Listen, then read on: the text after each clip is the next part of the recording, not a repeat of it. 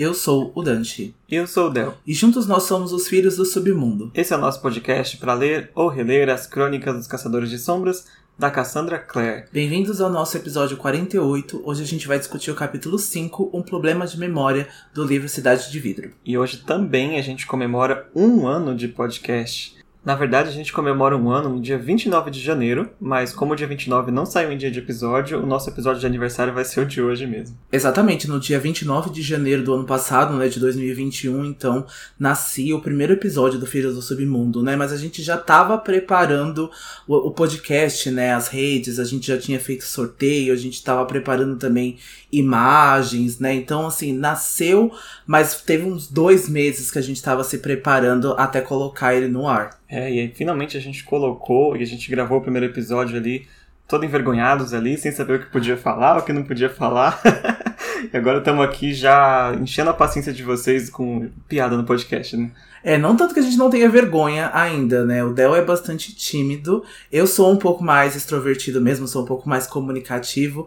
Mas também eu acabo, às vezes, primeiros contatos, assim, eu acabo me reservando um pouquinho a mais. Eu sou um pouco mais reservado pra falar dessa forma. Até hoje eu fico, o que que a gente fala, o que que a gente não fala, que piada a gente conta, o que que encaixa, o que que não encaixa. Porque a gente tem que prestar atenção também na, na audiência, a gente tem que prestar atenção no que encaixa pro podcast, não é toda piada às vezes que o pessoal vai entender. O tipo de humor, né, às vezes é relativo de cada pessoa. Então a gente sempre tá pensando às vezes o que que a gente vai gravar, mas é de uma forma muito leve, né? A gente grava como se fosse uma conversa entre nós dois aqui. É, e agora é uma conversa entre nós dois e espalhada, né? Por todas as pessoas que ouvem a gente. A gente já quer começar o capítulo de hoje agradecendo a todos vocês. Tem gente que está aqui desde o começo, tem gente que está chegando agora, né? E está ouvindo a gente do futuro, que maratonou.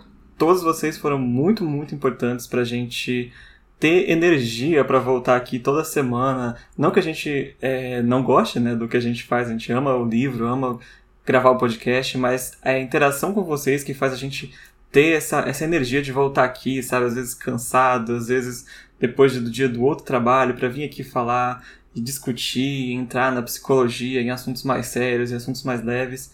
É por vocês também que a gente faz isso, assim. Eu poderia citar nomes aqui de pessoas que estão com a gente, mas eu tenho certeza que eu vou ser injusto, porque eu vou acabar esquecendo alguma pessoa. Mas todos vocês sabem que estão aqui no nosso coração.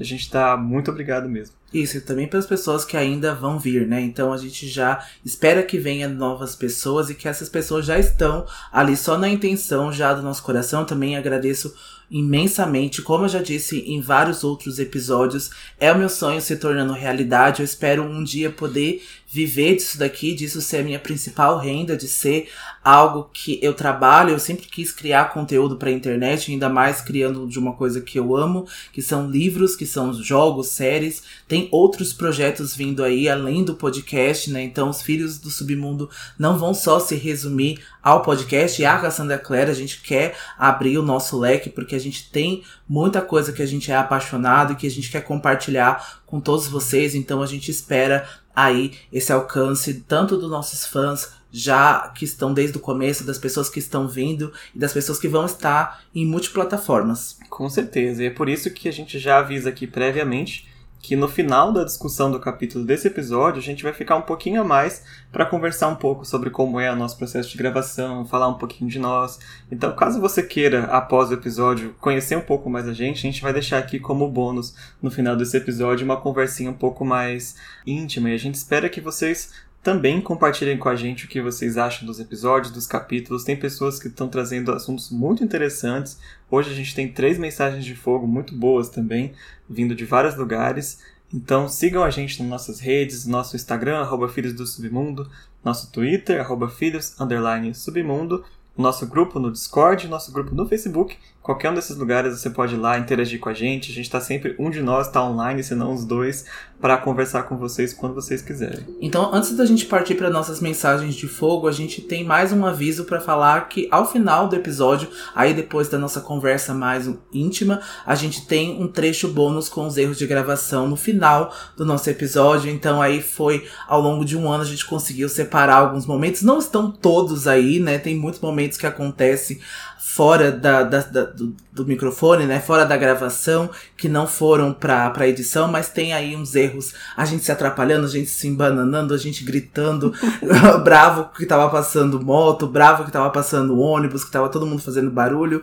Eu até aviso para que vocês abaixem um pouquinho o fone, porque tem um áudio meu que eu me cedi um pouquinho, porque eu já tava gravando várias vezes, e aí passou ônibus, passou moto, passou guarda, passou cachorro, e aí eu fiquei bem bravo.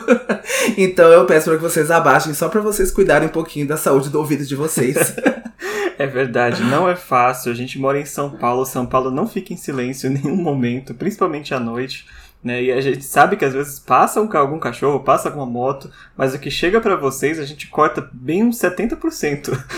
Fica muita coisa ainda aqui. E olha que vocês devem escutar algum cachorro, devem escutar alguma moto, moto, às vezes toca o sino da igreja. Então, assim, vocês ainda estão escutando, ainda tá poluindo o áudio. Então a gente até pede desculpa, né? Mas a gente, infelizmente, não tem como parar o mundo para poder gravar, né? Então isso é irrelevante. Ainda. Ainda. Então, vamos lá. A primeira mensagem de fogo de hoje veio lá no nosso Instagram do Luca Greymark. Se vocês reconhecem o nome, é porque de fato esse nome é em homenagem ao nosso amiguinho Greymark.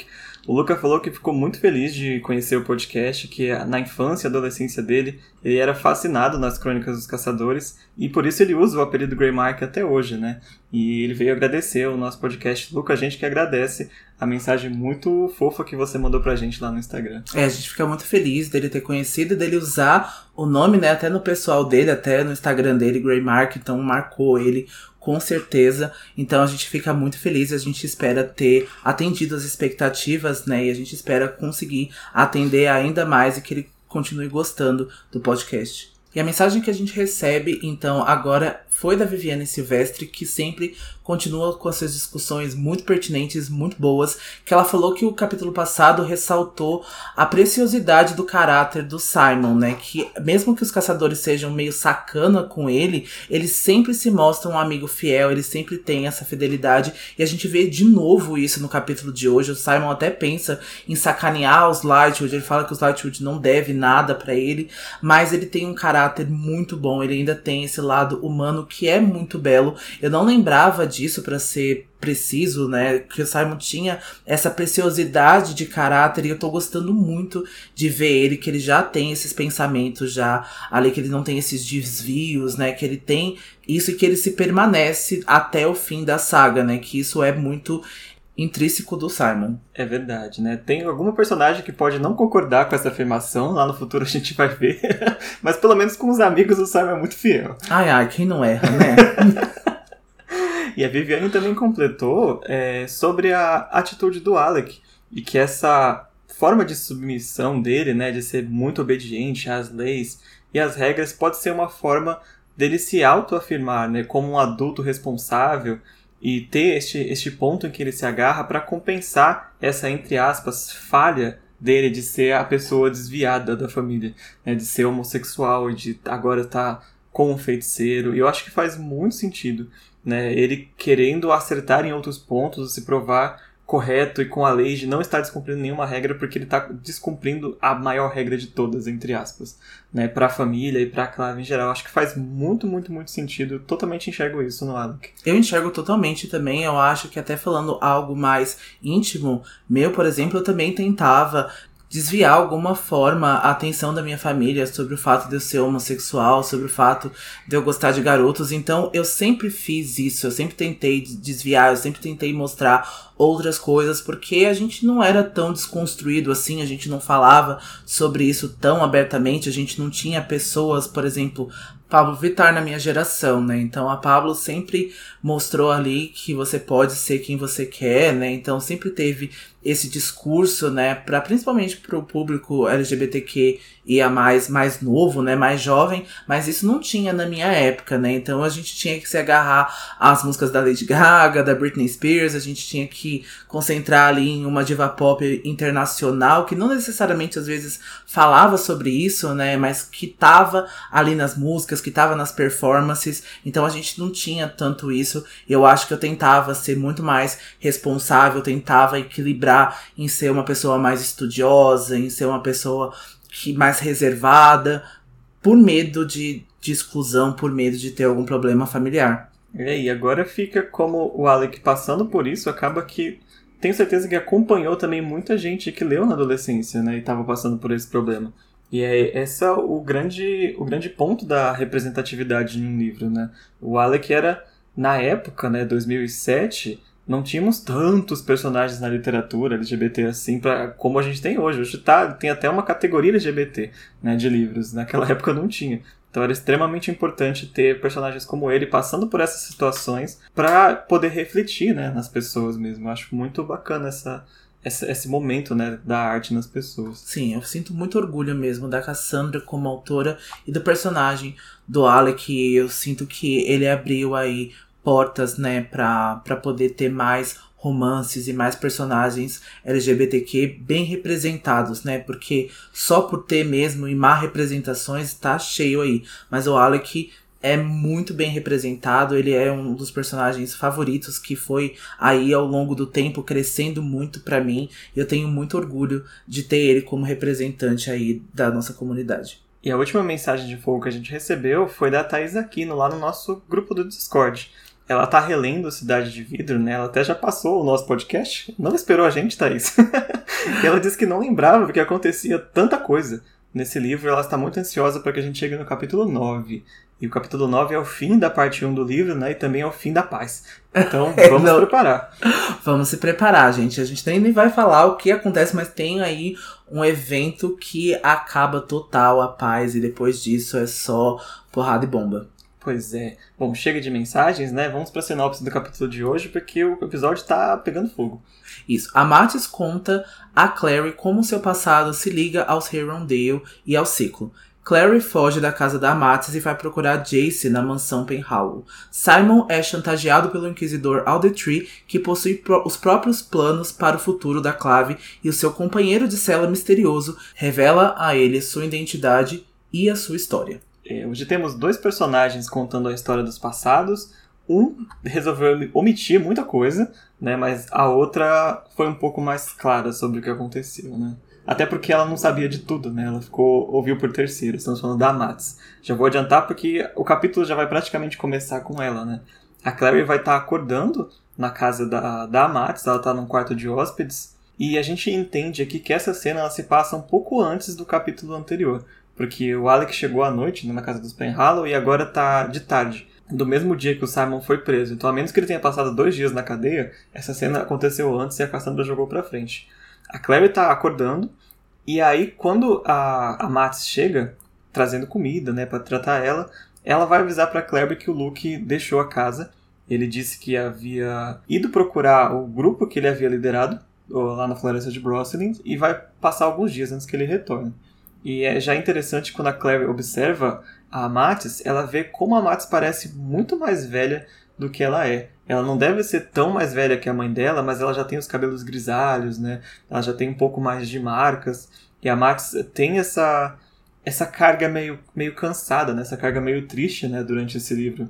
A gente percebe isso a Clary já imediatamente percebe na Max também, né? Isso, acho que é bem interessante a gente até se assemelha ao Rod, né? Porque o Rod também é ali da mesma idade da Jocelyn, do Valentim, ele tem essa aparência um pouco mais cansado, o cabelo dele já tá grisalho, então a idade já tá refletindo. E a gente vai entender a história da vida da, da Matis, né? E ela fala sobre isso, dessa tristeza, e sobre como ela teve que se lidar muito sozinha, ela perdeu o irmão também, ela vai contar um pouco do primeiro casamento dela, já adiantando aí algumas coisas. E a Matis ficou realmente aí em muita solidão, talvez, ficou bastante reservada ali dentro de Idris. E acho que isso acabou refletindo nela. A Claire vai se mostrar bastante chateada por ter sido deixada para trás pelo Luke, né? Mas a Matis vai reconhecer, vai falar para ela imediatamente que ela não poderia ir junto para a floresta. Ela vai apontar para Clary que a Clary infringiu a lei ao entrar em Idris com aquele portal, e ela também está infringindo a lei em receber a Clary dentro da própria casa, né? Então ela está colocando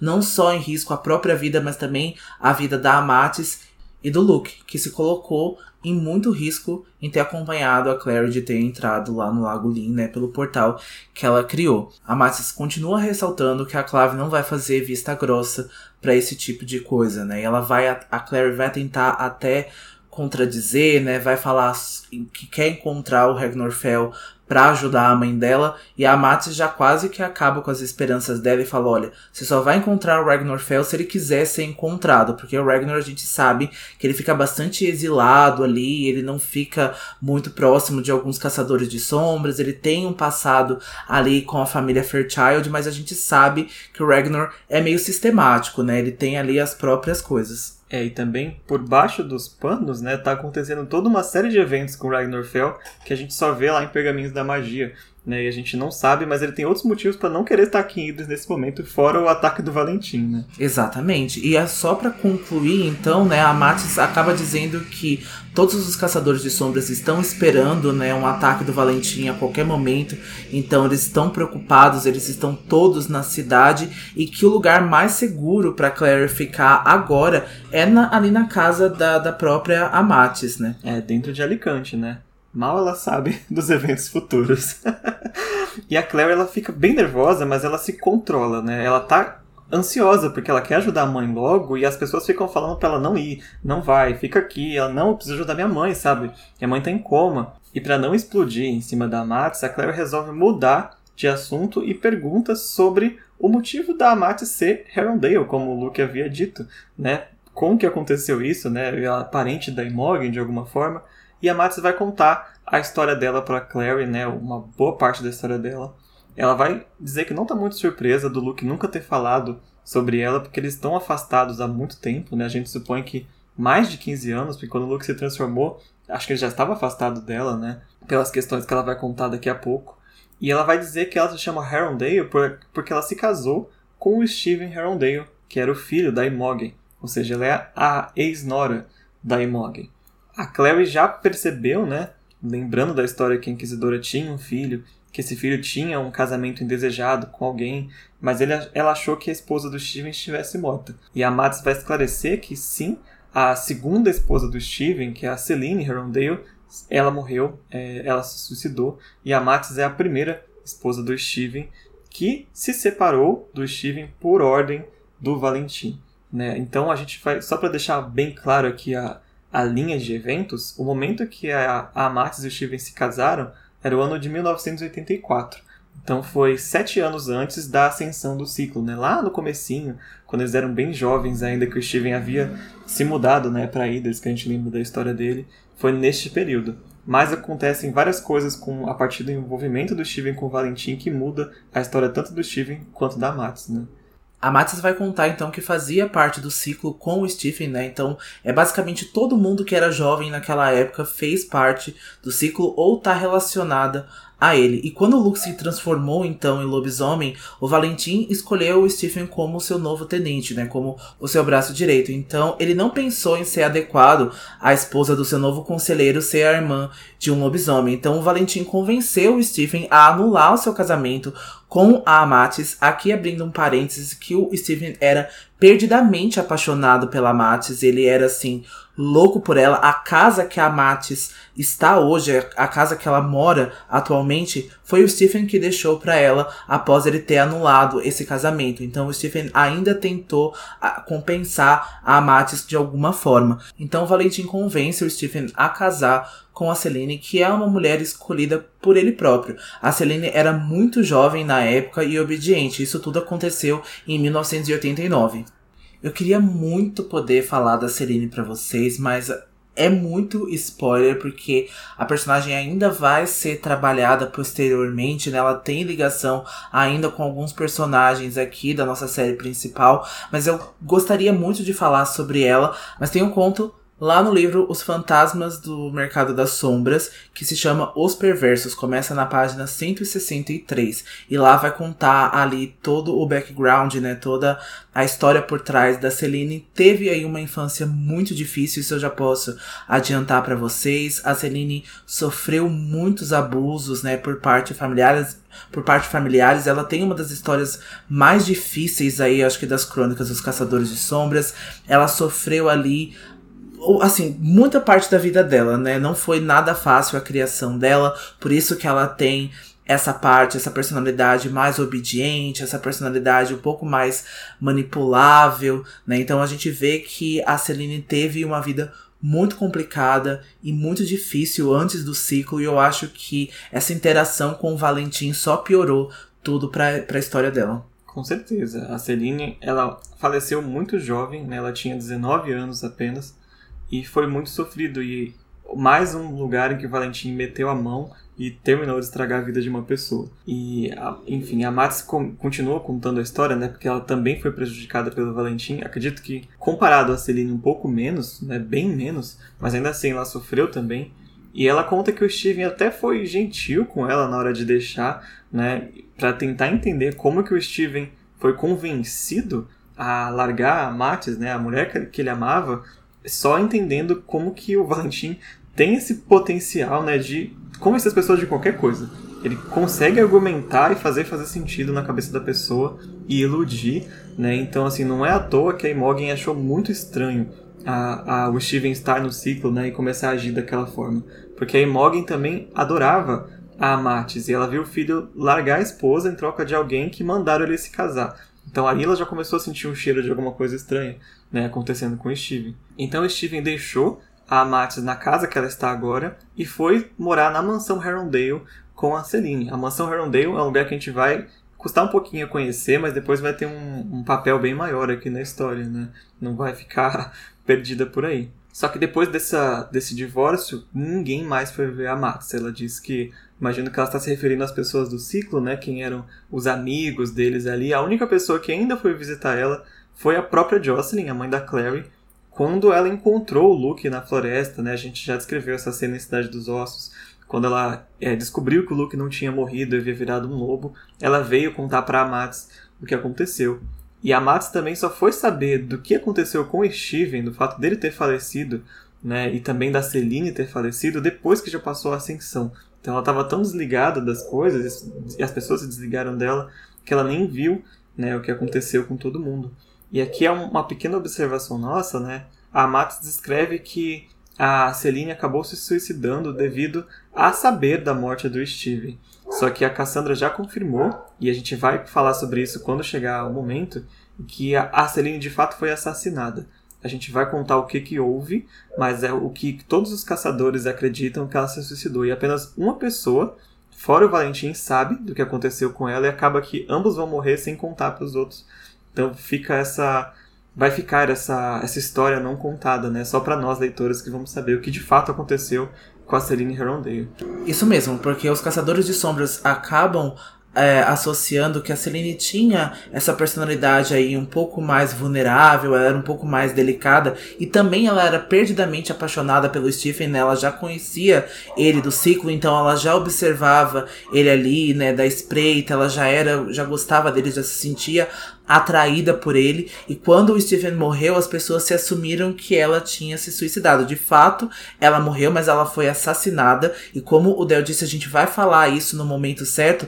Mas uma curiosidade também muito triste que a Celine nem foi enterrada em Idris, né? Ela nem foi enterrada em Alicante lá com honraria e nem nada. Ela foi enterrada nas premissas ali, né, de Brosnan, ali nas planícies, então ela foi enterrada como indigente, né, que ela não era digna para estar nem na cidade dos ossos e também nem dentro de Alicante, ela não servia mais para isso porque ela tinha se suicidado. Então os caçadores de sombras, eles consideram o suicídio como algo de fraqueza, né, como um ato de covardia. É, fica muito claro, não precisa nem dizer agora no capítulo 48 do nosso podcast, que a clave é completamente retrógrada, né? Que eles vivem ainda no século 17, o século 18, então assim, o conceito de saúde mental aqui é zero, zero para negativo, né? Põe as jovens para lutar em guerras, então nunca que eles iam é, entender esse conceito do que de fato aconteceu com a Celine, mesmo se ela tivesse se suicidado, que não foi o caso, né? Mas né, Fazer o quê agora? E nada da personalidade da Celine era é, para você ter vergonha, né? E nada era considerada é, para ela ser indigente ou vulnerável demais ou manipulável demais. Ela tinha realmente esse traço mais sensível, ela era uma mulher mais delicada, mas a gente via que ela era uma guerreira muito boa. Ela sofreu, né, atos agressivos e abusos que precisava ser uma pessoa muito forte para suportar isso. Não estou romantizando, tá? Esse fato dela ter sofrido isso, que ela poderia realmente ter se suicidado, que eu teria compreendido os motivos dela, mas a Celine aguentou por muito tempo e de fato ela foi assassinada. Então, assim, ela não tinha nada de fraca e ela não tinha nada ali do que essas pessoas acabavam dizendo ou é, interpretando dela. É, e por outro lado, né, o motivo que as pessoas disseram que levou ela a fazer isso, que é a morte do Steven, também foi provocado. O Steven não morreu aleatoriamente. Né? Se você traçar toda a tragédia do Herondale, você puxa um ramo até o nome do Valentim.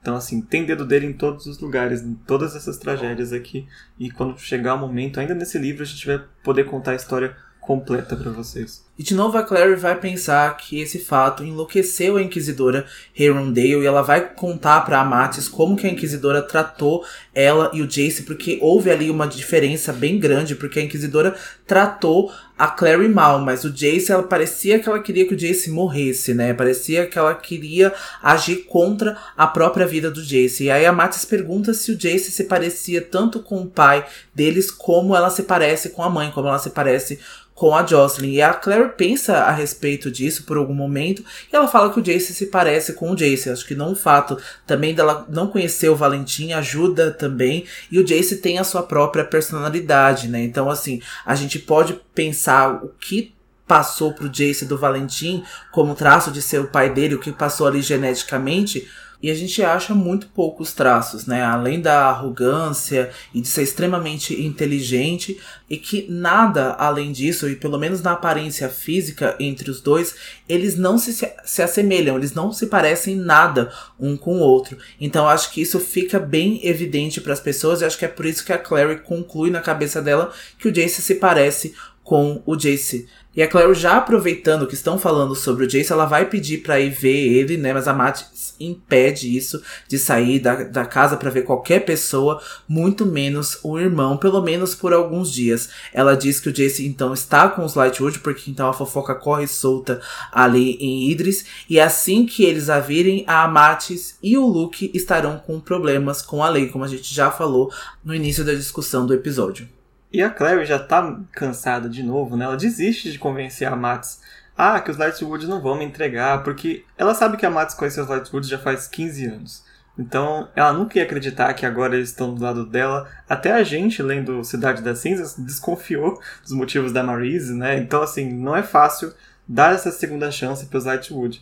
E é interessante essa frase nesse contexto, porque vai refletir muito no que vai acontecer na metade do capítulo que ah, os Lightwood não estão com a, a bola toda aqui na clave ainda. Por mais que a gente fale, ah, eles estão em Nova York, eles foram perdoados. Para algumas pessoas, nem tanto assim. Né? Não ficou, não passou batido para alguns caçadores de sombras. Então a Claire vai fingir que não está se sentindo muito bem, diz que vai dormir, né, para a Max deixar ela em paz. E a Max vai oferecer um baú de roupas antigas dela ali que provavelmente cabe na Clary, né, do tempo que ela era ainda jovem caçadora de sombras. então a Clary vai lá, toma um banho quente assim para ver se sai essa, essa raiva, sabe? Essa ansiedade. Muito boa essa técnica da Clary, né? A gente usa com frequência também. e ela vasculha o baúzinho da Matos, vê ali alguns vestidos, algumas coisas bonitas, mas o olho dela vai parar no uniforme de caçador de sombras. Porque a Clary nunca se equipou como caçadora de sombras completamente. Então ela fala: a hora é agora. Deixa eu ver se cabe, né? Ela coloca aquela jaqueta de couro clássica, a calça, né, cheia de, de, de ferros, tudo bonitinho. Bem assim, bem punk rock, caçador de sombras. E ela vai se olhar no espelho e ela vai ter um, um certo choque de se ver vestida finalmente como caçadora de sombras, né? E ao se olhar no espelho, a Clary realmente se sente a caçadora de sombras, né? Ela vai se admirar como ela parece mais alta e mais curvilínea com o uniforme, né? E como a cor preta destaca os cabelos ruivos dela. Esse uniforme tá um pouquinho mais apertado, né? Então a Matis tinha uma estatura parecida, não idêntica como a da Clary, mas o uniforme serve muito bem para ela. Ela vai notar como ela tá mais ainda parecida com a mãe, de com a mãe dela. E ela se pergunta que tinha acontecido com a Jocelyn para ela ficar forte, inflexível, né? Então essa é a personalidade que a Clary destaca para ela, né? Que a Clary vê principalmente para ela. Ela quis dizer para Matis quando ela falou sobre a Jocelyn que ela não se parecia com ela, porque na idade dela a Jocelyn tinha planejado acabar com o Valentim, né? Forjar em segredo uma aliança entre os Nefelins e o membro do submundo para dissolver o ciclo, né? Então a gente sabe que isso foi tudo arquitetado ali pela Jocelyn e pelo Luke, e a Clary não acha que na idade dela ela, ela vai fazer muita coisa, né? Que ela não é tão boa assim quanto a mãe. E ela vai ver que aquela Jocelyn, né, jamais teria concordado em ficar quieta em casa enquanto o mundo ruía. Então a Clary decide abrir a janela, sobe no parapeito e ela vai fugir da casa da Matis e vai de novo ser teimosa e chata pra ir atrás do Jason. Gente, agora eu fiquei com raiva dela. De verdade, depois de ter escutado o que a Matis falou, depois de tudo que colocar, sabe, a Matis e o Luke em perigo, sabe, por causa dessa teimosia, por causa do Jace. Eu fiquei muito irritada, fiquei muito bravo com ela ontem, quando eu tava roteirizando o episódio. É, ela tá tão louca que, tipo, porque ela já não foi logo procurar o Ragnar, sabe, para resolver o assunto, ela vai ver, na verdade, justificativa pro Jace de por que, que ela tem que ficar em Idris. ela tá muito pirada, assim. Eu gostei que ela tava ali, nossa, eu vou ser igual a minha mãe, eu vou combater o ciclo, sabe, como ela. Mas eu vou procurar o Jace primeiro. e é isso. A sua mãe não corria atrás de homem. Pelo contrário, ela fugiu. Ela fugiu. Exatamente. Mas agora a nossa cena vai cortar para o Simon, que ficou lá preso, né? Depois de toda aquela cena com o Alder Tree, mal ele sabe que nem começou o sofrimento dele com o Alder Tree, né? Ele vai ser despertado pelos guardas lá nas celas do guard vai ser conduzido para cima novamente, né? E nessa caminhadinha, assim, ele tentou até olhar para a cela do lado para ver se ele via quem era a pessoa que estava falando com ele, mas ele só viu uma pilha de trapo ali. Ele viu a pessoa, só que ele não reconheceu aquele de trapo. e trapo envelhecido ainda, né? Trapo ele falou. Velho. É, depois que a gente descobre quem é, é um trapo velho mesmo. Devia ter ficado lá. E aí o Alder Tree, lá no escritório dele, vai oferecer um cálice de sangue pro Simon né? Porque o Simon está morrendo de fome e ele vai tentar o Simon, né? E vai provocar o Simon para ele ficar cada vez mais faminto por aquele sangue. Então, o primeiro passo para desestabilizar o Simon é meio que é, provocar o vampirismo dele para provar que, tipo, aqui você é o monstro, sabe? Eu sei o que fazer com você, eu te tenho na, na coleira. Então ele já quer começar a dominância psicológica dele ali, o Doctor é muito bom de fazer isso. E ao mesmo tempo que ele manipula, ele usa as próprias expressões para deixar o Simon desconfortável, né? Então ele oferece o sangue pro Simon e quando o Simon aparenta estar com fome, ele vai fazer uma cara de nojo assim e vai pedir para os guardas deixarem os dois a sós, né? Então tipo ele provoca a entre aspas monstruosidade e depois se mostra enojado para rebaixar o Simon, né? E falar, olha, você é um monstro nojento, sabe? É muito nojento o que o Alder faz mesmo. O Simon vai recusar o sangue de, de imediato ali, pelo menos no princípio, mas o Aldertree continua tentando ele, né, até os dentes do Simon descerem de fome, então o Simon se mostra ali como o vampiro que ele é e o Aldertree continua com a carinha de nojinho, e o Simon então esvazia o cálice, né, ele toma tudo contra a sua vontade é sangue, acho que se eu não me engano, de servo. E o inquisidor já começa a perguntar se o Simon conseguiu refletir durante a noite, pensar com clareza da noite que o Simon passou, né, encarcerado. Ele até fala: "Olha, levei aí um cobertor para você, não se sentir com frio". E o Simon até vai dar risada, né, porque os vampiros não sentem frio, né? Eles estão mortos. Então o Addertreat até fica surpreso. Não sei se ele faz essa cara de paisagem, de falsidade mesmo, se ele sabia. E aí o Simon ironicamente vai elogiar, né, a atenção dele, mas vai falar sobre Odetri ter usado os símbolos judaicos ali para ferir o Simon, né? Ele ficou ali até com a marca, né, um tempo na mão do símbolo de Salomão. Exatamente. Então já é a terceira evidência que o Elder Tree ele toma atitudes de propósito para mexer com o psicológico do Simon, né? Seja com cálice, com símbolos religiosos para provar que ele não pode mais ter a religião que ele tinha, né? E agora também com essa questão do frio. Eu tenho certeza que ele sabia que o Simon não sentia frio, mas era para falar: olha, eu vou te cobrir, você não sente frio. Tá relembrando ele, né? Essas características de vampiro dele. Ele é muito nojento. Eu já falei, vou chamar de novo, porque eu não aguento o Sadoti. e agora ele vai pedir pro Simon dar um passinho para trás. E o Simon não percebe que o Alder Tree fez ele pisar onde estava caindo o sol dentro do escritório dele. Se, se o Simon de fato não fosse de olho, não estava nem aí se ele tivesse se queimado, né? Mas o Simon não se queimou. E o Inquisidor vai ficar surpreso, mas ainda assim eu sabia que isso ia acontecer, eu só não sabia que era verdade essa questão do diurno, né? E ele pergunta pro Simon se ele sabe por que, que ele é assim. E o Simon fala que ele é mais simpático que os outros vampiros, por isso ele conseguiu esse poder. e o Alder Tree fica irritado, porque a Cassandra até descreve que o Alder Tree só quer que as piadas dele tenham graça, sabe? Você não pode fazer gracinha pra frente dele. Ele vai perguntar se o Simon é um diurno desde que ele renasceu dos mortos ou se aconteceu depois, depois em algum momento que ele se tornou vampiro o Simon ainda continua contando coisas para ele, continua abrindo o bocão para revelar informações e vai contar que no início o sol queimava ele normalmente e ele só percebeu que não se queimava mais após a batalha no navio do Valentim. O Other mostra saber que o Valentim havia sequestrado o Simon, né, para usar o sangue dele no ritual de conversão infernal, né, a Maia juntamente ali, um beijo para Maia, mas mesmo assim, o Simon ainda tem muita informação para contribuir. Ele vai perguntar se havia acontecido alguma coisa com ele no navio. O Simon vai se recusar a contar que ele havia bebido o sangue do Jace, mas ele acaba se perguntando ali mentalmente se deveria proteger ou não o Jace, já que ele deve apenas para Claire. Isso a gente vai entrar no ponto que a Viviane falou, né? Dessa humanidade ali, dessa integridade do Simon entrando em conflito, né? Eu devo ou não falar do Jace, eu devo ou não expor isso e prejudicar ele. Exatamente quase que imediatamente ele vai falar, vai se lembrar né, que o Jace salvou a vida dele. Ele ofereceu o próprio sangue pro Simon, que estava ali quase drenado pelo Valentim, e o Jace quase morreu. O Simon poderia ter atacado ele até o fim que o Jace teria deixado. Então, sim, ele deve ao Jace também, não só a Clary, né? Então ele decide não contar de fato para o Elder Tree o que, que aconteceu. Ele fala que ele desmaiou quando o Valentim levou ele e só acordou na caminhonete do Luke depois que tudo passou. E aí o falso do Elder Tree vai ficar Olha, Simon, eu lamento muito que isso tenha acontecido. Eu sinto muito mesmo. O Lightwood pode até ter se afeiçoado a você, mas os outros caçadores de sombras não serão tão compreensivos quanto eles e quanto eu.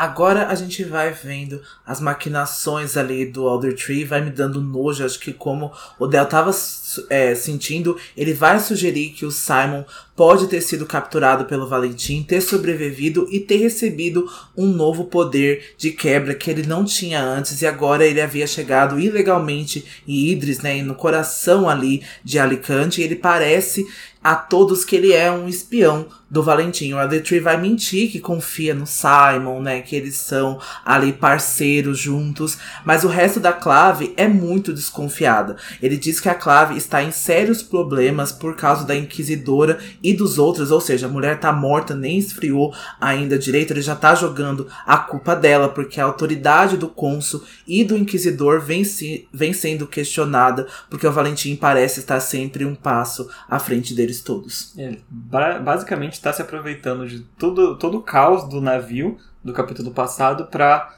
poder assumir, né? Não só assumir a posição da Inquisidora, mas recontrolar a, a clave né? e a opinião pública. Ele diz que o conselho já não escuta mais ele e o cônsul depois do que aconteceu em Nova York, né? A Inquisidora, ela diminuiu muito a confiança da, do conselho no Inquisidor em si, né? Porque o próprio cônsul, que é Malaquias, colocou a Imogen lá e a mulher enlouqueceu, né? E quase sacrificou o Jason, toda aquela confusão. E aqui o Alder Tree vai trazer uma hipótese muito interessante. Ele diz que na política as aparências importam muito e a multidão pode ser influenciada se tiver uma boa história para se contar. E é interessante que em nenhum momento ele fala da verdade, ele fala de uma boa história, como a história do Simon ser um espião do Valentim. É muito fácil convencer os caçadores que um vampiro ali, que entrou ilegalmente e voltou com um novo poder, é um espião do Valentim. Como foi fácil a Inquisidora convencer até a Marise que o Jace era espião do Valentim. Então, quando as pessoas estão com medo, é muito fácil você inventar alguma coisa que soa como verdade, né? E agora ele vai contar uma historinha para o Simon, que é o que ele pretende contar para todo mundo. Os Lightwood já fizeram parte do ciclo, né, como a gente muito bem sabe, se arrependeram, receberam o Instituto de Nova York, mas o tempo todo eles sabiam que o Valentim estava vivo e foram servos leais dele até agora. Eles acolheram o filho do Valentim para ser criado por eles, para continuar o legado, ajudaram o Valentim a encontrar os instrumentos mortais, ajudaram no ritual de conversão infernal E quando a Inquisidora Imogen descobriu o plano dos Lightwood, eles fizeram com que ela fosse morta no ataque ao navio.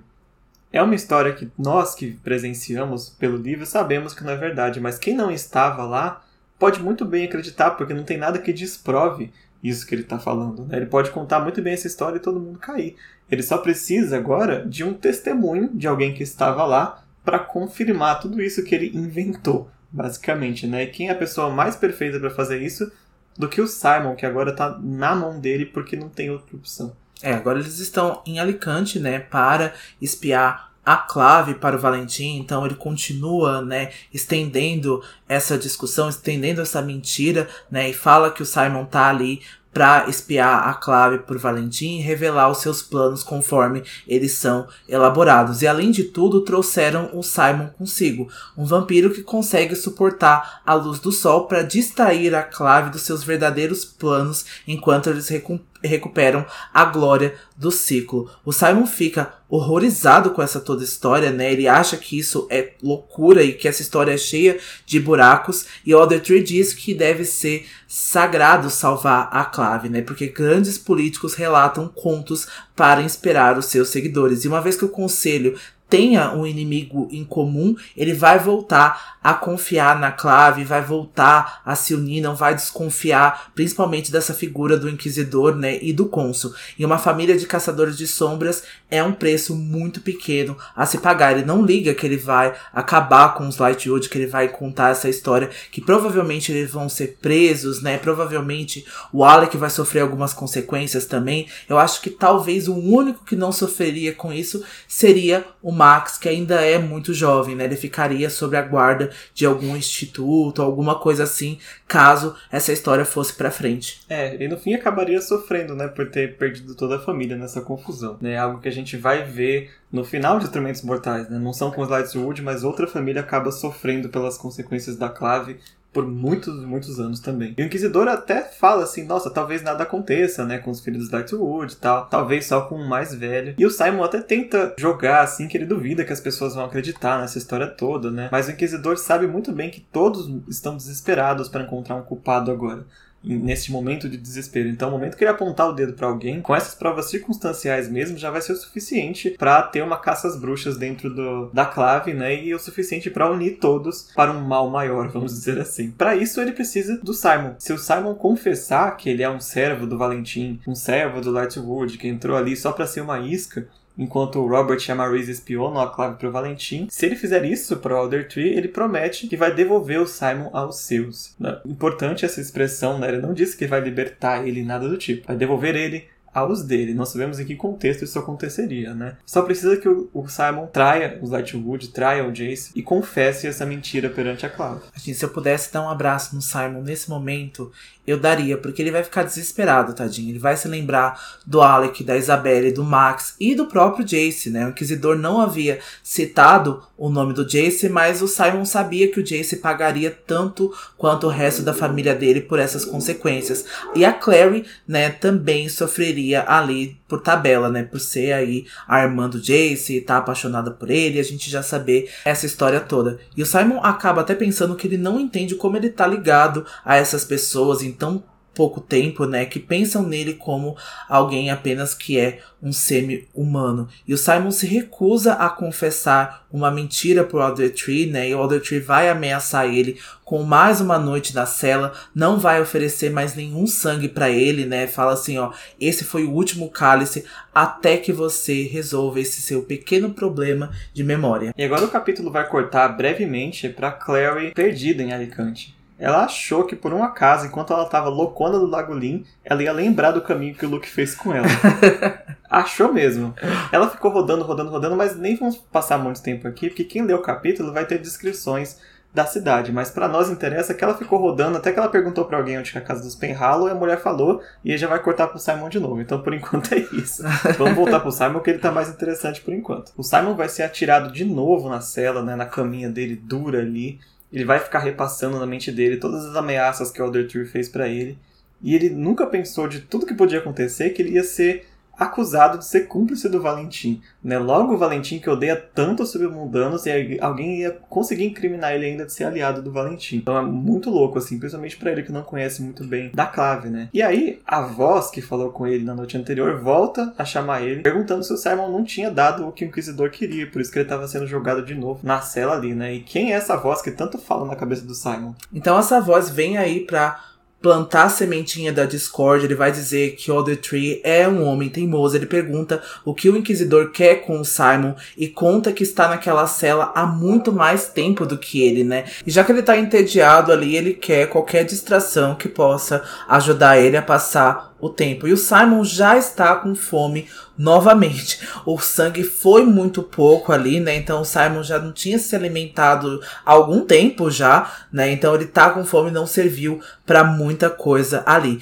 E ele vai ouvir, né, dizer, a voz diz que ouviu os guardas falarem sobre o diurno, o vampiro que anda sobre o sol. E ninguém jamais viu nada parecido, né? Mas já tem esse termo então para definir o Simon. Ele conta que existem lendas sobre criaturas diurnas como ele. Eu fui até pesquisar, né, e até para as pessoas tomarem um pouco de cuidado, porque tem spoiler. Então não pesquisa o que que é diurno no Google, tá? Porque tem alguns poderes aí específicos que pessoas, né, que vampiros como o Simon podem fazer. Então, assim, tomem cuidado com isso. Mas eu até pesquisei porque eu queria trazer mais sobre essa lore, eu queria trazer mais sobre essa mitologia no podcast, mas infelizmente eu não encontrei nada, não encontrei nenhum livro, nenhum filme, nenhum jogo. Se vocês conhecem alguma história que tenha sobre diurnos, por favor, nos dizem lá nas nossas redes sociais, no nosso Instagram, arroba Filhos do Submundo, e o nosso Twitter, arroba Filhos Underline Submundo. Também pode ser lá no nosso grupo do Facebook e também no nosso servidor do Discord, tá? Porque até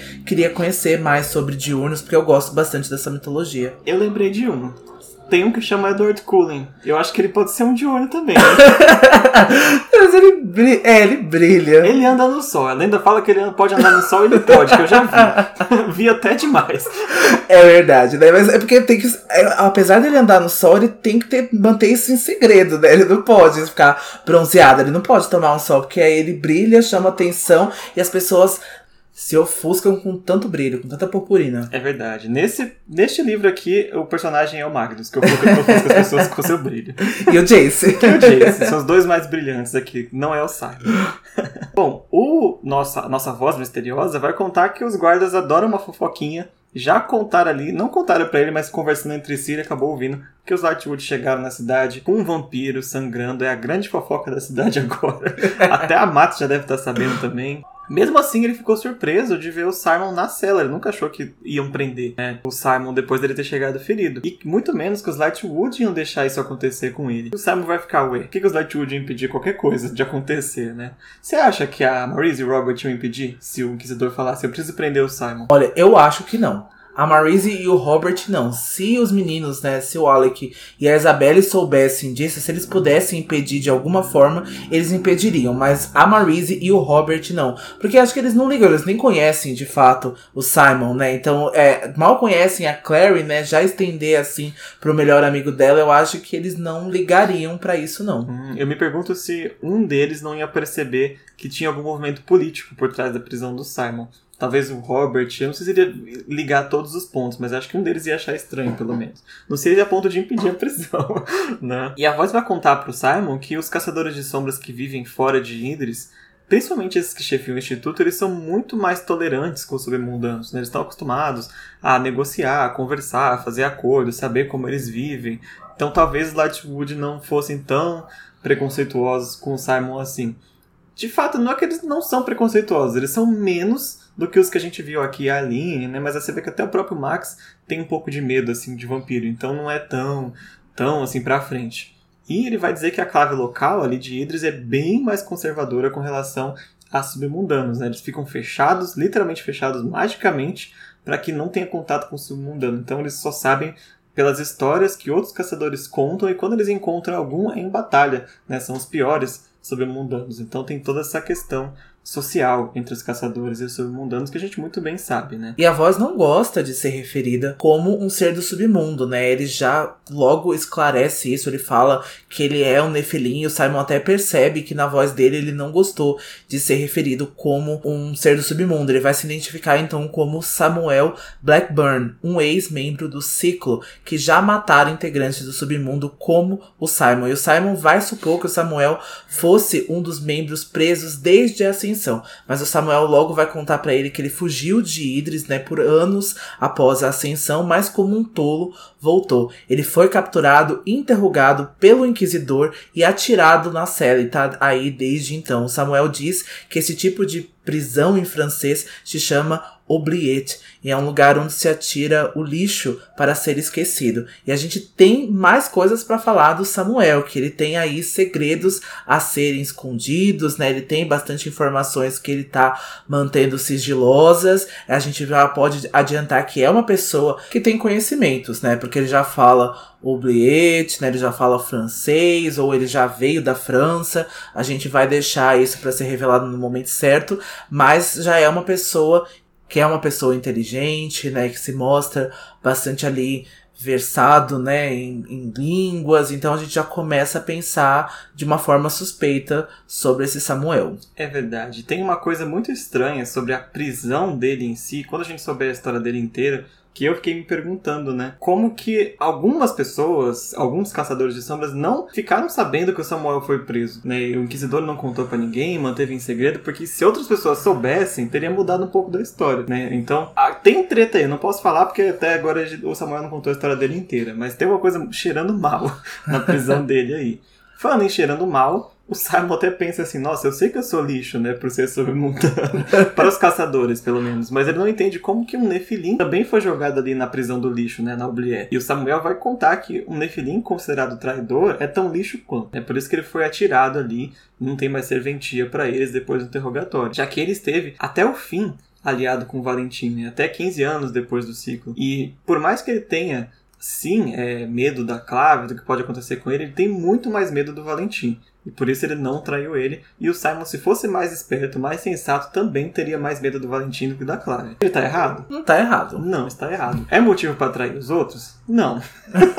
né? Mas tudo bem, vamos lá, vamos seguir. Mas essa é a última vez então que a gente vê o Simon nesse capítulo, né? Então a gente vai cortar para Clary, né, que estava perdida ali em Alicante, ela já chegou então na casa dos Penhallow e a Isabelle atende a porta e logo ela não vai entender por que, que a Clary está ali, né, já que o Jace dissera que ela desistiu da viagem para ficar no hospital com a mãe. A Clary vai logo expor a mentira do Jace, né, e vai falar que o Jace havia mentido, né? E a Isabelle tinha dito para ela em um determinado momento que o Jace nunca mentiu, que claramente não é verdade. A Isabelle vai ficar pálida e vai, vai perguntar se a Clary tinha ido ali, tinha a ver com o Simon. As, o, a Clary acha que o Simon tá bem, né? Ela acha que ele tá seguro em Nova York que ele só tinha ficado meio chateado por não ter conseguido se despedir. Isso acaba deixando a Isabelle ainda mais confusa. É, porque como ele tá lá, se ele tá aqui. só que ela também não dá tempo nem de esclarecer, né? Ela tá tão nervosa que ela esquece até de falar isso pra Clary. Ela vai perguntar se a Clary tem pelo menos permissão da Clave para estar ali, né? Tentar desviar o assunto. A Claire até fica em dúvida. Eita, tá todo mundo falando dessa permissão. Será que eu devia ter vindo mesmo? Agora deu uma vaciladinha mas não, vou ficar aqui. A Isabelle tenta desconversar, tenta convencê-la de todo jeito a voltar para Nova York, que não é boa hora para estar tá ali. E a gente vai ver que a Isabelle não está necessariamente preocupada com a Clave. Mas mais ainda com o Jace, que tá fazendo coisas no andar de cima que a Clary não devia estar tá vendo. eu ri tanto dessa parte, gente. Eu fiquei rindo ontem também na hora de fazer o roteiro, porque eu achei muito engraçado a Isabelle tentando disfarçar o Jace se pegando com a Aline lá em cima. Já revelei, gente. Já, já tá revelou, aí. fofoca. Mas a Clary não sabe disso ainda, então ela tá ali. Eu tenho todo o direito de estar tá aqui pela minha mãe, o Jace não pode fazer nada para me impedir. A Claire tá certíssima nesse ponto. O Jace não tem nenhum direito de impedir ela de salvar a mãe, pelo menos, né? Claro que ela tá sendo teimosa contra todos os outros que estão falando pra ela não ir para Alicante, não ir ver o Ragnarfell, não sair de casa. Clary, não faça isso. A Clary, eu vou. Pela minha mãe, eu faço tudo.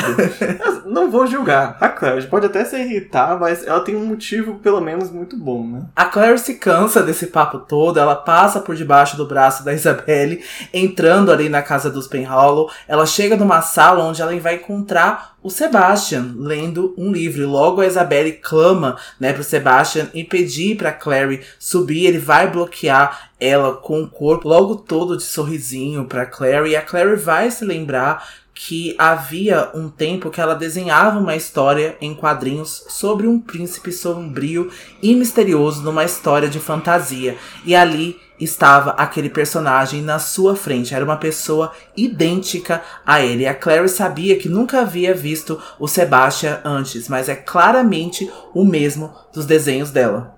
É, fica essa, essa mensagem aí. Outra pista da Cassandra, né? Que o Sebastian é mais do que parece ser. A Clary já tinha imagens, pelo menos, do rosto dele, mesmo que seja no inconsciente, né? E antes dos poderes dela, entre aspas, se ativarem. Né? E o Sebastião até tenta se apresentar, né? Todo gentil. Elizabeth fala: para de ser gentil com ela, que ela tá aqui ilegalmente. ela pulou o muro. Ela nem devia estar tá aqui, ela tem que voltar para casa. E ela pergunta, né, pra Claire, como você chegou aqui? Porque ela vai nos lembrar também que o Valentim destruiu os dois únicos portais que tem em Nova York para Idris, né? Um ficava em Renwick, ele quebrou, e o outro ficava no Instituto, que quebrou também. E a Claire acabou fazendo um portal novo, né? A Claire diz que não deve satisfação para ela, como que ela chegou, não vou contar nada, cadê o Jace? E a Isabelle fica desesperada, porque o Sebastian vai falar, ai, tá lá em cima.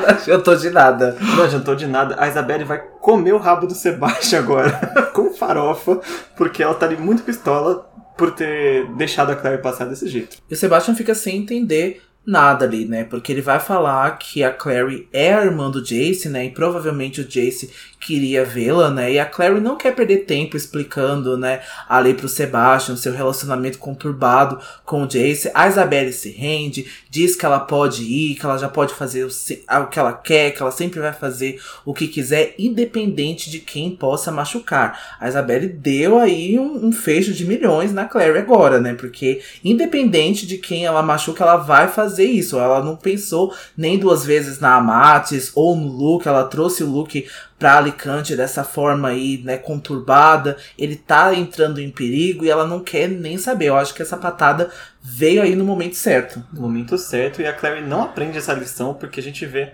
pelo menos até no ápice disso, que é no quinto livro, como ela faz as coisas independente de, de sabe, de qualquer pessoa. Ela vai fazer o que tá na cabeça dela. É, e ela nem se atenta muito o que a, a Isabelle diz para ela, né? Ela olha feio pra Isabelle, passa pelo Sebastian e sobe. E aí ela vai escutar a Isabelle gritando com o Sebastian, porque ela também vai dar bronca agora nele, também vai comer o cu dele com farofa. e quando ela sobe, antes de chegar onde disse tá, ela encontra mais um Lightwood, que é o Max e o Max fica todo feliz de ver ela ali, né? Ele fala: Olha, meu mangá que eu comprei, você me ensinou a ler, agora eu tô continuando a ler, sabe? Muito bonitinho o Max ali. Só que ela mal dá atenção para ele também, que ela fala: Cadê o Jace? Eu preciso ver ele. E o Max aponta assim para um quarto, ele fala que o Jace expulsou ele do quarto também, que ele precisava fazer coisas de adulto, né? E o Max mais uma vez foi jogado de lado. E eu não deixo de pensar, né, quantas vezes o Max foi deixado de lado nesse livro, se os Lightwoods soubessem do que acontece nesse livro eles teriam dado muito mais atenção Cassandra, dá ele. ele pra mim, que eu crio. Eu crio ele como meu filho. Era só trazer ele pra minha casa, sabe? Tava tudo bem. Só, só ele daqui, deixa ele lá do Lightwood, eu adotaria o Max. É, eu acho que por isso é tão impactante, né? O que acontece. Porque a gente também ignora o Max na primeira leitura. Ele tá lá, tá ali no mangá, tá ali pra cá, tá lá e pra cá, menininho e tal. E tipo, ele acaba tendo um ponto muito importante né, no que acontece da metade do livro pra frente. Não ignore as crianças pequenas, né? A gente, de novo, me, me lembra a Drusilla também, né? Que é ignorada por um bom tempo até explodir tudo, né? Isso, ou seja, está aprontando. A Drusilla apronta. Ela pinta o set, como já diriam os mais velhos. Então, assim, tá sendo ignorada, mas também não tá quieta. Então, é, preste atenção aí no que, que essas crianças estão fazendo, ainda mais essas crianças caçadoras de sombras, né, com tanto acesso a essas coisas. É verdade. Fica a lição aí, meninos e meninas. Criança muito quieta tá aprontando alguma coisa. e a Claire vai deixar o Max ali com o mangazinho do Naruto dele. Vai lá no quarto, onde o Max disse que o Jace estava. E quando ela abre a porta, finalmente ela encontra quem ela veio buscar, que é o Jace. Mas ele está abraçado apaixonadamente com Aline Penhallow. Acabou o episódio com o choque da Clary, que agora se arrependeu de ter feito todo esse caminho, correr perigo por causa para ver isso. Bem feito. Bem feito, tomou, tomou. Eu gosto quando ela se ferra. É igual na, no, no, final do segundo livro que ela tomou dois tocos, pois é idiota. Eu tinha esquecido dos tocos da Clary, mas é verdade. E assim a gente encerra a discussão deste capítulo, capítulo 5, Um Problema de Memória. E na semana que vem a gente retorna então com a discussão do capítulo 6, Sangue Ruim. Não o sangue ruim lá daquela outra saga, tá? O sangue ruim daqui. Não, aqui é outro tipo de sangue.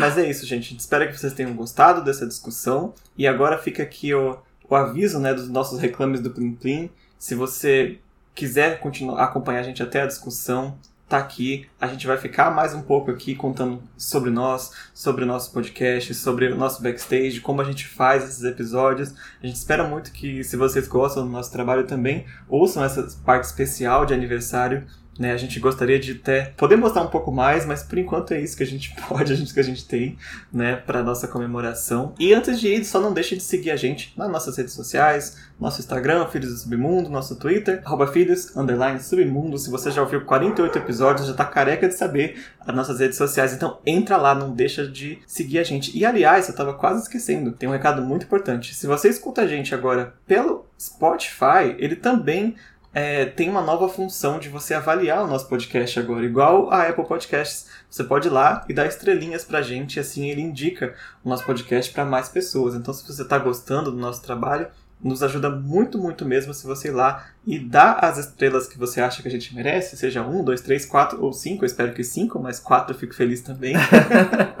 Avaliem a gente lá, por favor, vocês que escutam a gente no Spotify, para ajudar a gente a combater ali esse, esses robozinhos que comandam o Spotify aí.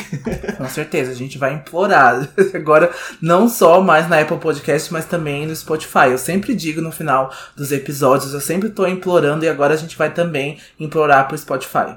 então, aqui nessa, neste momento especial, nesse momento mais íntimo, a gente gostaria de se reapresentar para vocês, né? Agora por trás de Dante e Del, né? Quem existem pessoas também. Então, o nome que eu uso aqui, que é Del, na verdade é apelido do meu nome, que é Jardel. Né? Tanto eu quanto Dante temos quase 28 anos, já posso dizer que já tem 28, que está bem perto dos aniversários. é, eu faço agora dia 5 de março já, então daqui a um mês praticamente. É, vamos fazer aqui festinha de aniversário pro Dante no episódio de aniversário. eu cheguei nesse mundo aqui dos podcasts, meio que uma ideia que surgiu do Dante e eu acabei animando muito de fazer também. Né? Eu cheguei, como eu já falei várias vezes, eu cheguei muito depois na saga e eu amo fazer esse trabalho de ir fundo nas coisas que eu gosto, né? Além de Cassandra Clare, também eu sou muito vidrado em Star Wars, eu sou muito nerd de Star Wars de ir em, na Wikipedia pesquisar, tipo, que ano que aconteceu as coisas, quem era pai de quem, quem era mãe de quem. É, eu tenho essas, essas taras de aprender algumas coisas de universos fictícios, também de Game of Thrones, né? Claro, nosso grande inspirador foi o Rodor Cavalo, né? Muito é clara, né? Essa, essa inspiração, o trabalho das meninas é excelente, é muito, muito bom. E foi a partir desse amor por GOT que eu acabei chegando nelas, né? E acabou que a gente é, chegou no Filhos do Submundo. Então, é, eu sou a Wikipedia ambulante. Se o Rod não fosse tão mal, eu ia parecer muito com ele. de gostar de saber dessas picuinhas históricas, sabe? Essas coisas. E o Dante me convenceu, né, a vir pra cá, conhecer a saga primeiro, né, e depois a gravar um podcast sobre isso. Aliás, para quem não percebeu, né, a gente não deixou muito claro, o Dante e eu já somos é, somos namorados há três anos, né? Somos, além de parceiros de podcast, a gente também é um casal, né? É, às vezes não fica claro porque a gente pode ficar meio informal né, no podcast, mas sim, nós somos um casal mesmo. Sim, a gente é um casal, a gente vai completar quatro anos agora no dia 9 de junho, né? A gente começou a namorar e a gente já mora juntos, a gente já mora juntos há tem uns três anos já, então a gente foi bem rápido, né, pra, pra se juntar, né, juntar as escovas, como dizem os mais velhos também. E eu tive esse sonho já logo depois de ter começado a faculdade, né? Eu fiz um período de rádio e TV, é, que era o meu sonho, né? Na, na época, eu passei muito tempo, eu passei é, o colegial todo, né? Esperando que eu fosse fazer jornalismo, mas na hora de me inscrever na faculdade, eu decidi ir pra rádio e TV, porque eu gosto bastante de séries, eu gosto bastante de jogos, de livros, e eu acho que rádio e TV é muito mais abrangente, né? E aí eu tranquei a faculdade por conta da pandemia, né? Lá em 2020 ainda, por motivos de saúde mental, por motivos que eu não conseguia estar tá tão focado assim, né? Na minha graduação. É, eu passei tanto tempo esperando ela, né? Isso até uma das coisas que me decepcionaram bastante, né? Que veio então a pandemia do Covid-19 e fez com que eu interrompesse, né? A faculdade de é, a minha graduação de rádio e TV, mas eu acho que tudo acontece por um motivo certo, né? Então eu comecei o podcast depois de ter tido um professor maravilhoso, maravilhoso. Ele não tá me ouvindo agora, né? Ele nem sabe que eu tô fazendo esse podcast, mas é o Cal, e o Cal é um um cara incrível, assim, sabe? Que manja muito de rádio, já trabalhou aí na das maiores rádios do Brasil. Então, assim, ele me mostrou podcast, ele me fez conhecer programa de rádio, eu falei, não, eu quero desse formato um programa de rádio, eu quero isso para mim.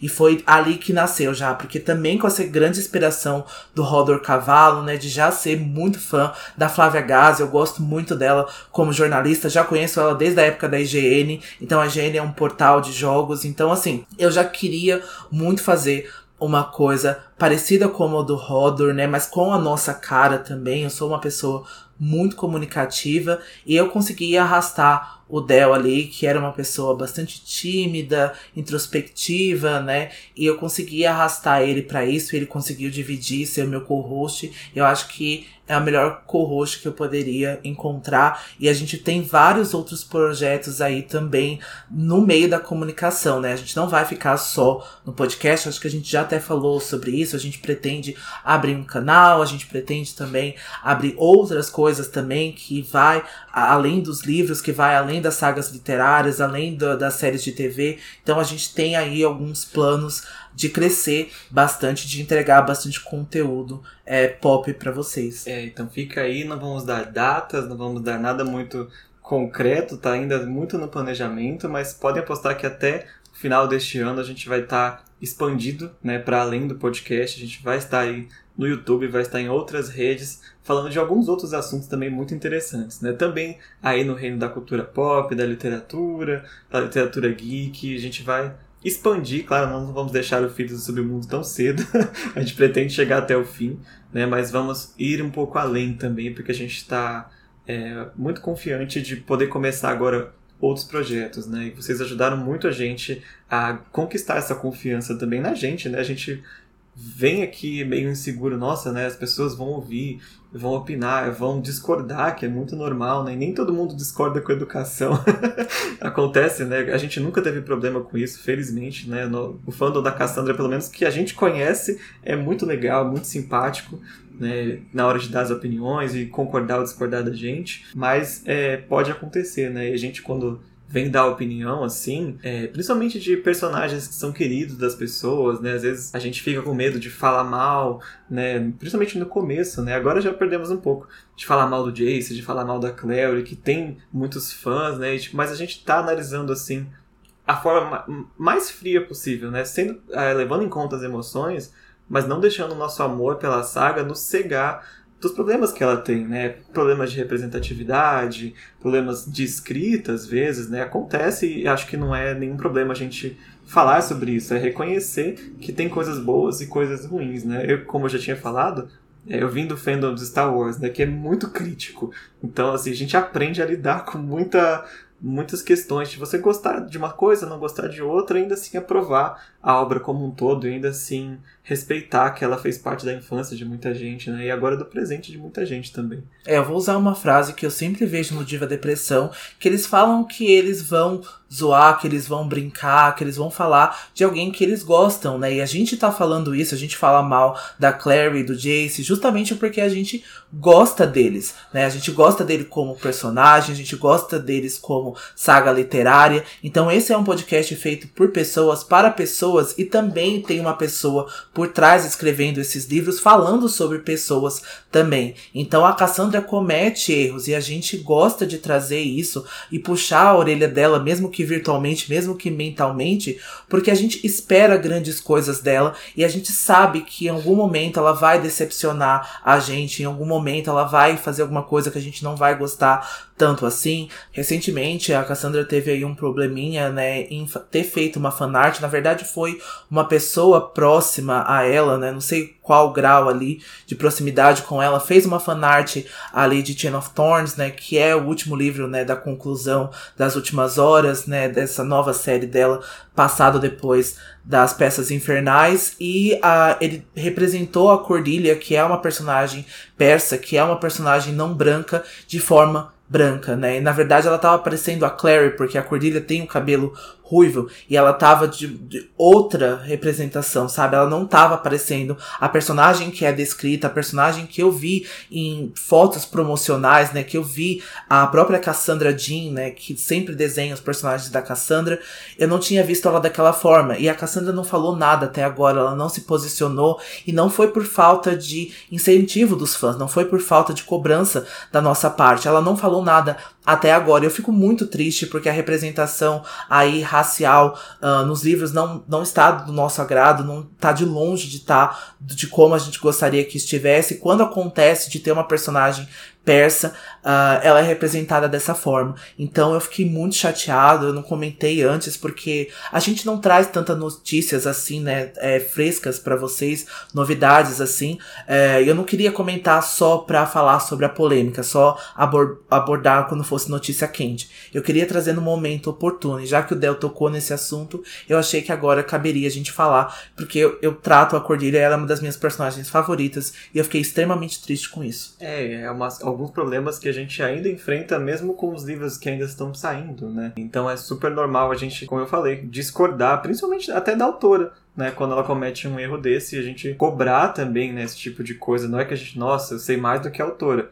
Mas também tem algumas coisas, principalmente agora em 2021, que a gente não consegue não ver mais, né? Principalmente uma autora que é, pretende incluir mais diversidade nos seus livros, né? Então a gente fica muito chateado. A gente não, a gente é, somos pessoas brancas, né? Dois homens brancos. Então, não, mesmo assim, incomoda. Eu imagino quem tá ali buscando a representatividade também, né? Procurando também refletir em si, como eu falei do Alec, refletir em si esses personagens, nem que seja na personalidade, ou até na aparência mesmo, quando você é mais jovem, né? É muito comum você procurar e você acabar encontrando uma representatividade meio, vou dizer meio porca, mas meio é, pendente em algumas coisas ainda, né? E acontece ainda nos livros da Cassandra. É, foi bom o Del ter tocado sobre isso, né? Porque eu sou um homem branco, mas na verdade a minha descendência é negra, porque a minha mãe é negra, né? Então, assim, a minha avó veio da Bahia muito pequena, né? Com os meus bisavós e os irmãos dela. E a minha avó casou, então, com uma pessoa branca. Então, minha mãe também é birracial. E eu também sou birracial porque o meu pai é descendente de italiano. Então, assim, o meu pai é uma pessoa extremamente branca, né? Daqueles brancos que ficam até vermelho. Então eu consegui é, ter essa descendência, né? Eu sou um homem branco por causa desses traços, né? Eu não tenho traço. Eu tô ali intermédio, eu não sei nem, na verdade, o que, que eu coloco lá no Enem, né? Se eu sou pardo, se eu sou negro, se eu sou branco, porque eu tenho traços ali de muitas descendências, de muitas pessoas. Eu acredito que a maioria do Brasil é assim, né? A gente é muito diversificado, a gente é muito. É, tem vários traços em nós e tá tudo bem, sabe? Mas eu acho que a gente, quando a gente vê então uma pessoa persa, uma pessoa negra, ou a gente quer se identificar com alguma coisa, a gente precisa que isso seja bem tratado, que isso seja bem representado. É verdade. Mas, né, a polêmicas da série à parte, né? Falando um pouquinho sobre a nossa gravação, sobre os nossos episódios, Vocês estão ouvindo aqui atrás de mim esse guardinha que passa? Ele passa toda vez que a gente está gravando o podcast. Quantas vezes a gente corta o guardinha, quantas vezes ele aparece? Ó, dessa vez eu não vou nem cortar, já que eu tô falando dele. a gente tem uma briga aqui com barulho, o Dante já falou no começo desse episódio. Como é difícil gravar em São Paulo, né? A gente tá em São Paulo, em uma região razoavelmente movimentada, não tem muito para onde fugir né, do barulho, a gente não tem assim como colocar uma, um lugar à prova de som nesse calor. então acaba passando, né? E são alguns perrenguezinhos que tipo a gente acaba passando enquanto a gente vai gravar episódios, né? A gente também é, a gente leva mais ou menos por semana seis, às vezes até sete horas para produzir cada episódio, porque tem a gente lê o capítulo, a gente roteiriza, vê o que é importante, faz pesquisa, grava, gravação para um episódio de uma hora leva quase duas, que tem várias, vários cortes que a gente faz, né? E depois tem edição, às vezes sai atrasado, vocês já viram sair de sábado o podcast, provavelmente este episódio vai sair no sábado também, por esse motivo, né? Então tem esses perrenguezinhos que a gente passa, assim, eu não tô dizendo isso reclamando, sabe? Mas é curioso que muito do que passa, né, nos episódios, eh, tem muita coisa por trás que a gente corta, né? Que a gente não deixa passar, porque é uma coisa que a gente vem aprendendo a fazer quando a gente descobre que tá se comunicando com outras pessoas, mas nem tudo tudo tem que passar, né? Os problemas todos tem que passar. Às vezes a gente está aqui só para distrair, né? Trazer alguma discussão, trazer alguma diversão para a semana de vocês, né? E a gente tenta passar as melhores partes, né, para frente, não compartilhar problemas, né? Toda vez que passar um barulho, a gente ficar aqui reclamando. Mas é, é interessante saber também esse lado né, vocês como ouvintes, para saber um pouco melhor como que é esse processo, né, de produzir um episódio toda semana, assim. É sobre, é sobre isso mesmo, com certeza. A gente já fala, né, então tem esse guardinha que passa, a gente na manhã tem construção perto, morar em São Paulo, em cidade né, grande, não é nada fácil, a gente está bem próximo do centro, né? Então a gente vai tendo mais população aqui perto da gente. Então é muito difícil, a gente já deixa para gravar à noite, mas mesmo assim a gente tem alguns barulhos que vão passando, né, na gravação. A gente fica seis a sete horas gravando por semana, né? A gente tem outro trabalho, então a gente faz isso realmente por diversão. A gente quer entreter vocês, porque eu acho que esse é o nosso papel e não vocês nos entreterem, né? Eu acho que ainda é uma mão de via dupla, né? Vocês também nos entretêm ali com as discussões que vocês levam para as redes, redes sociais, com os comentários de vocês que a gente adora receber, né? Eu, eu falo aqui, eu não, não, vou, não posso ser injusto, né, com as pessoas, mas o Marcos Bernardo e a Viviane Silvestre e a Leti são três pessoas que a gente está sempre recebendo mensagens que a gente gosta muito, que trazem discussões discussões assim muito bacanas. A gente até queria encontrar eles pessoalmente, porque eles são muito, muito bacanas, sabe? Eles são muito legais e são pessoas que ajudaram o nosso podcast desde o começo, sabe? A ajuda que o Marcos Bernardo faz pra gente, ele sabe disso, ele faz de coração. Ele divulgou a gente no, no grupo do Rodor Cavalo, ele fala pro, pra pessoas próximas dele, ele vai é, conversar com a gente nas nossas redes sociais, a gente fica conversando com ele até coisas fora do episódio. Então, assim, é muito, muito, muito legal esse carinho que o Marcos Bernardo nos oferece, sabe? Então, com certeza, esse um ano também tá marcado junto com ele, sabe? Então, eu não poderia deixar de falar dele aqui especificamente nesse momento. É verdade, é verdade. Tem muitas. Passaram. Estão passando, né? Muitas pessoas. É, é, o Marcos Bernardo realmente tem esse destaque, né, de ser, de trazer muita coisa para nós aqui, de dar muitas ideias, né, inclusive o grupo do Facebook foi ideia dele também, né, e a gente quer continuar crescendo essa comunidade, né, e fazer vocês encontrarem um com os outros, né, também discutirem, né, a, além da nossa supervisão, digamos assim, né, a gente, por isso a gente sempre insiste, entrem no nosso grupo, é, sigam a gente no Instagram, não só para aumentar nosso número de seguidores, sabe, mas a gente adora receber umas DMs com algumas perguntas, às vezes até difíceis, e a gente fica, nossa, como que é isso, né? Eu nunca tinha pensado nisso. A Thaís Aquino também aparece de vez em quando com umas perguntas muito boas, né? Como aquela de como o Valentim sobreviveu, né? E é sempre bom porque a gente, só duas cabeças, pensa muita coisa, mas vocês, né, que são já centenas de pessoas pensam muito, muito mais, né? E a gente insiste muito nisso, que vocês venham, podem falar com a gente, a gente adora conversar com vocês. Chama no Instagram, chama no Discord. No Discord você pode até falar direto com a gente, né? Que eu tô quase todo dia lá também. Então façam isso, venham com a gente também. E a gente espera trazer vocês ainda mais perto do podcast, né? A gente está com algumas ideias aí, né, de como aproximar mais uh, no, vocês, ouvintes, e nós também. Vai ficar para depois, que eu não gosto de prometer nada, porque a última vez eu prometi o vídeo do Corrente de Ferro do Tarô, eu não consegui produzir ainda. Já passou o lançamento do Corrente, mas assim, é, não é tão fácil é, produzir o vídeo em si, sabe? Eu tenho todo o roteiro, eu ainda não consegui fazer, mas assim que eu conseguir, é, eu vou colocar lá no nosso YouTube do Filhos que até tá meio parado, mas vai crescer. então é isso, a gente vai tentando, a gente vai errando e acertando, a gente vai errando e corrigindo e vai crescendo junto com vocês. Então, só repetindo, né, de novo, eu estou muito feliz com esse um ano de projeto. Eu espero que vire dois, três, quatro, cinco. Né? Muito feliz que vocês estejam com a gente até aqui. E se você veio do futuro, que já estejamos no episódio 100, 150, né? Muito, muito obrigado mesmo.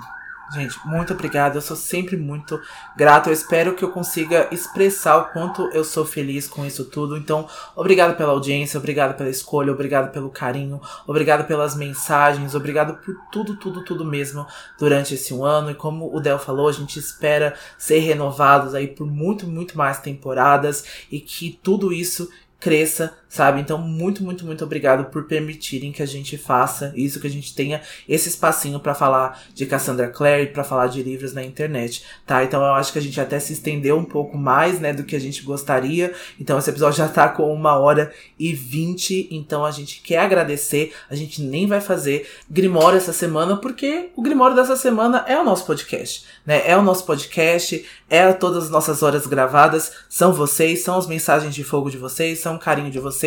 Então, tá aí esse grimório de duas bruxetes aqui, mais do que especial. É aquele Grimório das Irmãs Sanderson de Abracadabra. Eu sou dos anos 90, então eu vou fazer referência dos anos 90. Tô velha já, mas é isso, gente. É um Grimório muito especial de vocês. Então, assim, parabéns, parabéns para nós, parabéns, Del, parabéns para o nosso podcast. E então é isso. Muito, muito, muito obrigado. Muito, muito obrigado mesmo. E principalmente você que ficou essa meia hora a mais só para ouvir a gente é, conversando um pouco. A gente realmente fica muito contente se você chegou até aqui, porque a gente queria também conversar um pouco com vocês fora da discussão do podcast. E nem sempre a gente tem essa oportunidade, né, de poder conversar mesmo, sabe, sem quase sem edição, quase sem corte, com barulho de moto passando, mais livre um pouco. A gente espera vocês na semana que vem, então, com o nosso episódio 49 e a discussão do capítulo 6, Sangue Ruim. De Cidade de Vidro. E só para terminar, a gente vai deixar vocês com nossos erros de gravação deste ano que passou. Não zombem da gente, tá? Da dicção é bem difícil quando a gente tá tentando ler o roteiro. E só uma última observação antes da gente ir. Abaixem um pouquinho o volume do fone de vocês, tá bom? Porque tem uns gritinhos aí no meio da durante o, os erros. É verdade. E depois de ouvirem os erros e terminar o episódio, não se esqueçam. Todas, todas as histórias, histórias são verdadeiras. verdadeiras. Tchau. Tchau. Bom, o prólogo se chama Fumaça e Diamantes e começa. Reconhece assim que o Jace não torela. torela. 22. Isso, é a ruína de Rainwick. A ruína de Rainwick. E o Alec diz que o Magnus jamais ia deixar o Jace fugir. Fugir? é isso. E não se esqueçam, todas, todas as, as lendas. Inevitavelmente o Cyborg acabou. Cyborg. Sobre a leitura, ele vai trazer uma interação aí bem legal. A cena vai cortar para o instituto. A Jace levou ele. A Jace levou ele. E ele chama a Clary, né? Que ela é a filha da mãe, né? Dá ótimos conselhos para os outros e não segue para si próprio. né? Faça o que eu. Eita! Baixo da Cidade do Silêncio é aonde tem as prisão. Foi o último de Artifício das Trevas, né? O Senhora do Ar da Escuridão. Mas na época eu não tava. Senhora do Ar Rainha. Não? Um homem teimoso, ele pergunta o, 15 o que o 15.